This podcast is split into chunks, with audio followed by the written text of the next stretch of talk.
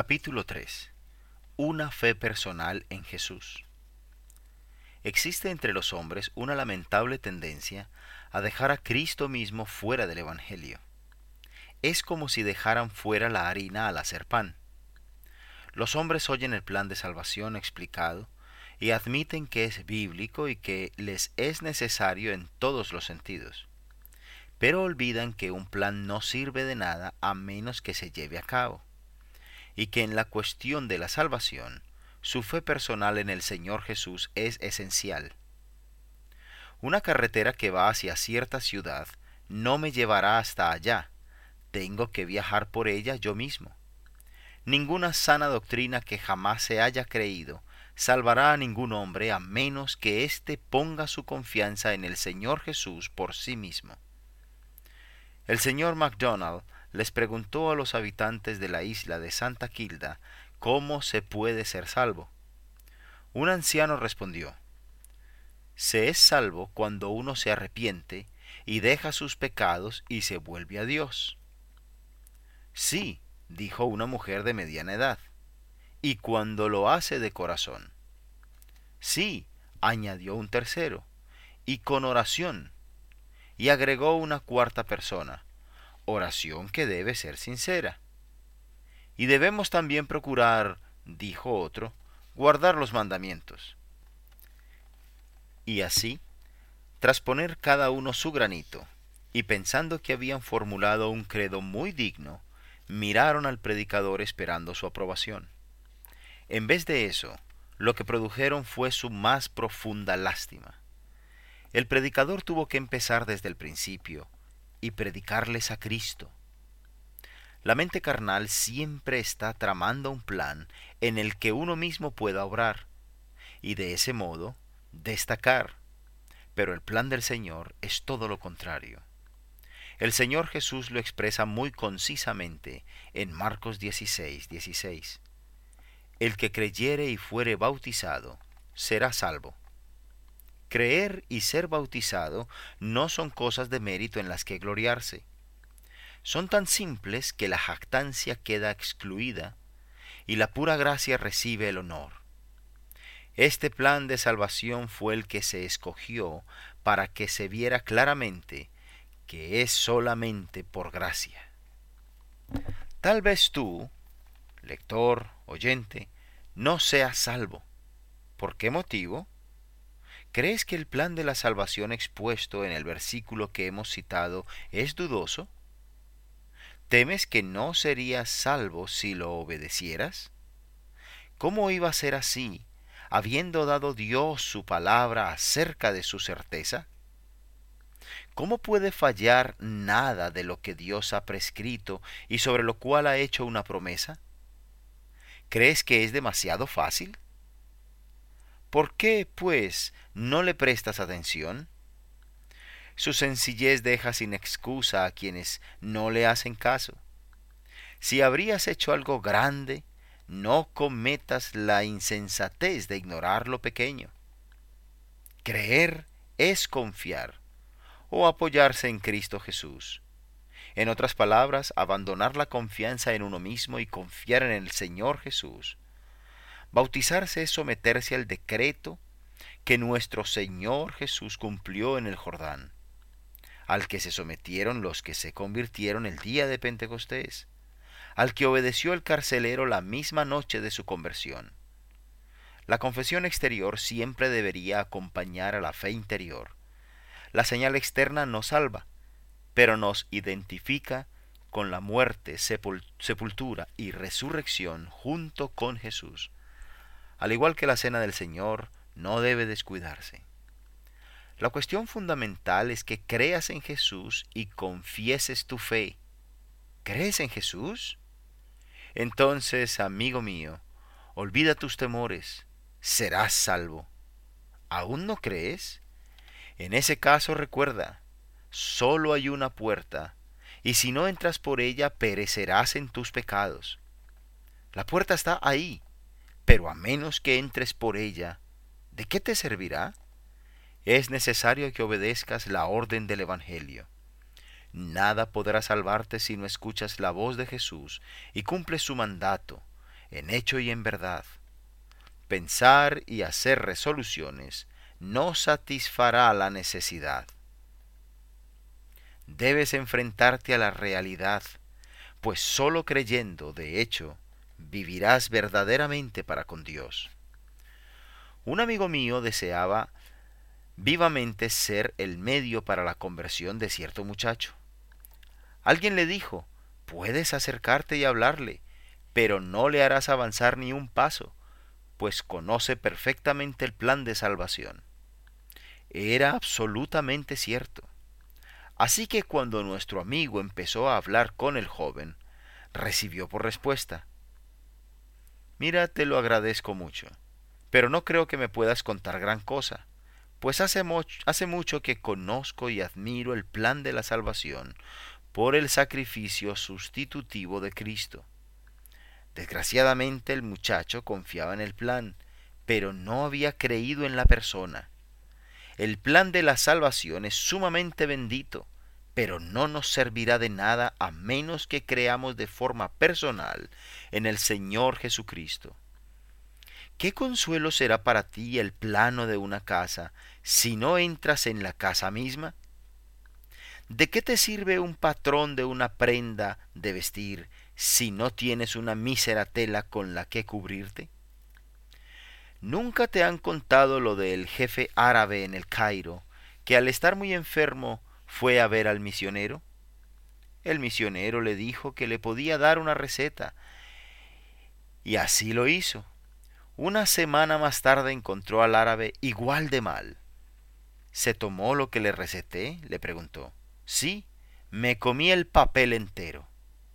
El árabe pensó que se curaría devorando el escrito del médico, que es lo que yo llamaría el plan de la medicina.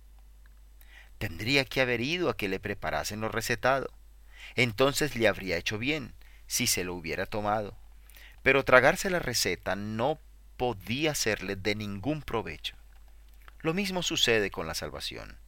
No es el plan de salvación lo que salva, sino la realización de ese plan hecha por el Señor Jesús en su muerte por nosotros y nuestra aceptación de la misma. Bajo la ley judía un hombre traía un buey y ponía sus manos sobre él antes de sacrificarlo. No era ningún sueño, ni teoría, ni plan, en la víctima animal para el sacrificio tenía algo sustancial que podía manejar y tocar. De igual modo, nosotros nos apoyamos en la real y verdadera obra de Jesús, lo más sustancial que se halla bajo el cielo. Nos acercamos al Señor Jesús por la fe y decimos, Dios ha provisto una expiación así y yo la acepto. Creo en el hecho logrado en la cruz. Creo que Cristo quitó el pecado y confío en Él. Para ser salvo, debes ir más allá de la aceptación de planes y doctrinas y pasar a confiar en la persona divina, en la obra finalizada del Señor Jesucristo. Querido oyente, ¿quieres tener a Cristo ahora? Jesús invita a todos los que están trabajados y cargados a venir a Él, y Él les hará descansar. No les promete esto a quienes meramente piensan en Él. Tienen que venir, y tienen que venir a Él, no simplemente a la iglesia, ni al bautismo, ni a una fe ortodoxa, ni a nada que no sea su divina persona. Cuando la serpiente de bronce fue alzada en el desierto, la gente no debía mirar a Moisés ni al tabernáculo ni a la columna de humo, sino a la serpiente de bronce misma. Mirar no era suficiente si no miraban al objeto correcto, y el objeto correcto no era suficiente si no miraban.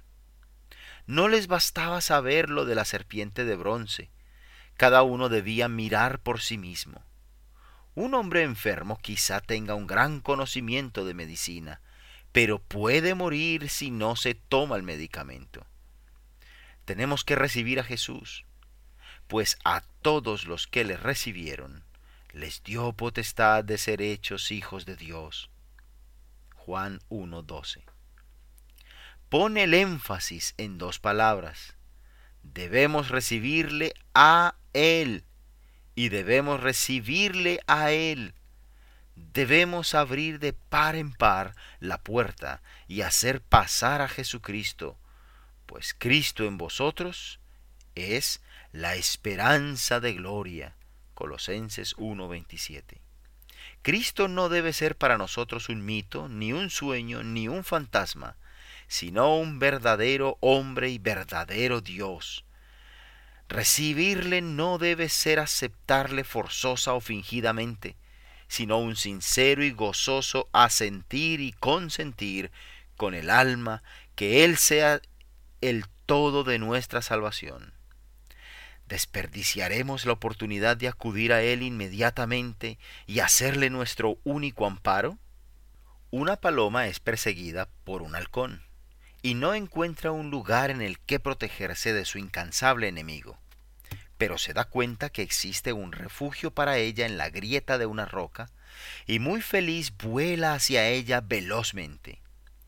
Una vez que se encuentra completamente cobijada por ella, la paloma no teme a ningún ave rapaz, pero si no se escondiese en la roca, su adversario le atraparía.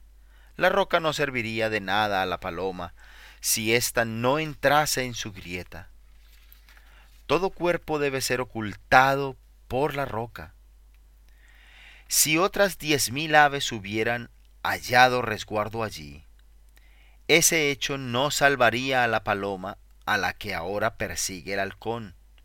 Tiene que introducirse toda ella en el refugio y ocultarse por completo en su cobijo, o su vida estará en las garras del destructor. ¿Qué ejemplo de lo que es la fe? Es entrar en Jesús, esconderse en sus heridas. Roca de la eternidad, déjame esconderme en ti. La paloma está oculta, solo se ve la roca. De igual modo, el alma culpable se lanza al costado abierto de Jesús por la fe y se resguarda en él de la justicia vengadora. Pero ha de dirigirse a Jesús esa solicitud personal de refugio. Esto es precisamente lo que muchos aplazan día tras día, hasta que es de temer que morirán en sus pecados. ¡Qué mensaje tan terrible! Es lo que nuestro Señor Jesús le dijo a los judíos que no creían en Él. Ahora nos dice lo mismo a nosotros. Si no creéis que yo soy, en vuestros pecados moriréis. Juan 8:24. Se le estremece a uno el corazón al pensar que tal vez alguien que lea estas líneas será, no obstante, de los miserables que perecerán de tal modo que el Señor lo impida por su gracia. Vi el otro día un cuadro extraordinario que utilizaré como ejemplo de la vía de salvación por la fe en Jesús. Un delincuente había cometido un crimen por el que debía morir, pero esto era antiguamente, en la época en que las iglesias se consideraban santuarios en los que los criminales podían refugiarse y así escapar de la muerte. Imagínate al transgresor, corre hacia la iglesia mientras le persiguen los guardas, espada en mano, sedientos de su sangre. Le siguen hasta la puerta misma de la iglesia. Él sube los escalones a toda prisa. Justo cuando está a punto de alcanzarle y cortarlo en pedazos en la puerta de la iglesia, sale el obispo con la cruz en alto y grita Atrás. Atrás. No manchen de sangre el recinto de la casa de Dios, retrocedan. Los feroces soldados inmediatamente respetan el emblema y se marchan, mientras el pobre fugitivo se esconde tras la túnica del obispo. Igual sucede con Cristo. El pecador culpable corre directo hacia Jesús, aunque la justicia lo persigue. Cristo alza sus manos ensangrentadas y le grita a la justicia, Atrás, yo amparo a este pecador. En el lugar secreto de mi tabernáculo yo le doy refugio. No permitiré que perezca por cuanto en mí ha puesto su confianza. Pecador, corre hacia Cristo. Pero quizá respondas, soy demasiado vil. cuanto más vil seas, más le honrarás al creer en Él, que puede proteger aún a alguien como tú. Pero es que soy un gran pecador. Entonces tanto más honor para Él si tienes fe para confiar en Él a pesar de ser un gran pecador. Si tienes una indisposición leve y le dices a tu médico, Doctor, confío plenamente en su habilidad para curarme, ¿no habrá en tu declaración mucho de halagador? Cualquiera puede curar una pequeña dolencia o una enfermedad sin importancia. Pero si estando muy enfermo de diversos males y complicaciones de estos que te atormentan gravemente, le dices, Doctor, no espero encontrar un médico mejor que usted. El suyo será el único consejo que seguiré. Me confío a usted de buena gana. ¿Qué honor le habrás hecho confiando tu vida en sus manos en una situación de extrema e inmediata gravedad? Haz lo mismo con Cristo. Pon tu alma en sus manos. Hazlo deliberadamente y sin duda alguna. Atrévete a abandonar todas las demás esperanzas. Juégatelo todo en Jesús. Digo, juégatelo, aunque en realidad no tiene nada de arriesgado, pues Él es abundantemente poderoso para salvar. Entrégate sencillamente a Jesús. No tengas en tu alma nada más que fe en Jesús. Cree en Él, confía en Él, y nunca te avergonzarás de haber tenido esa confianza. El que cree en Él no será avergonzado. Primera de Pedro 2.6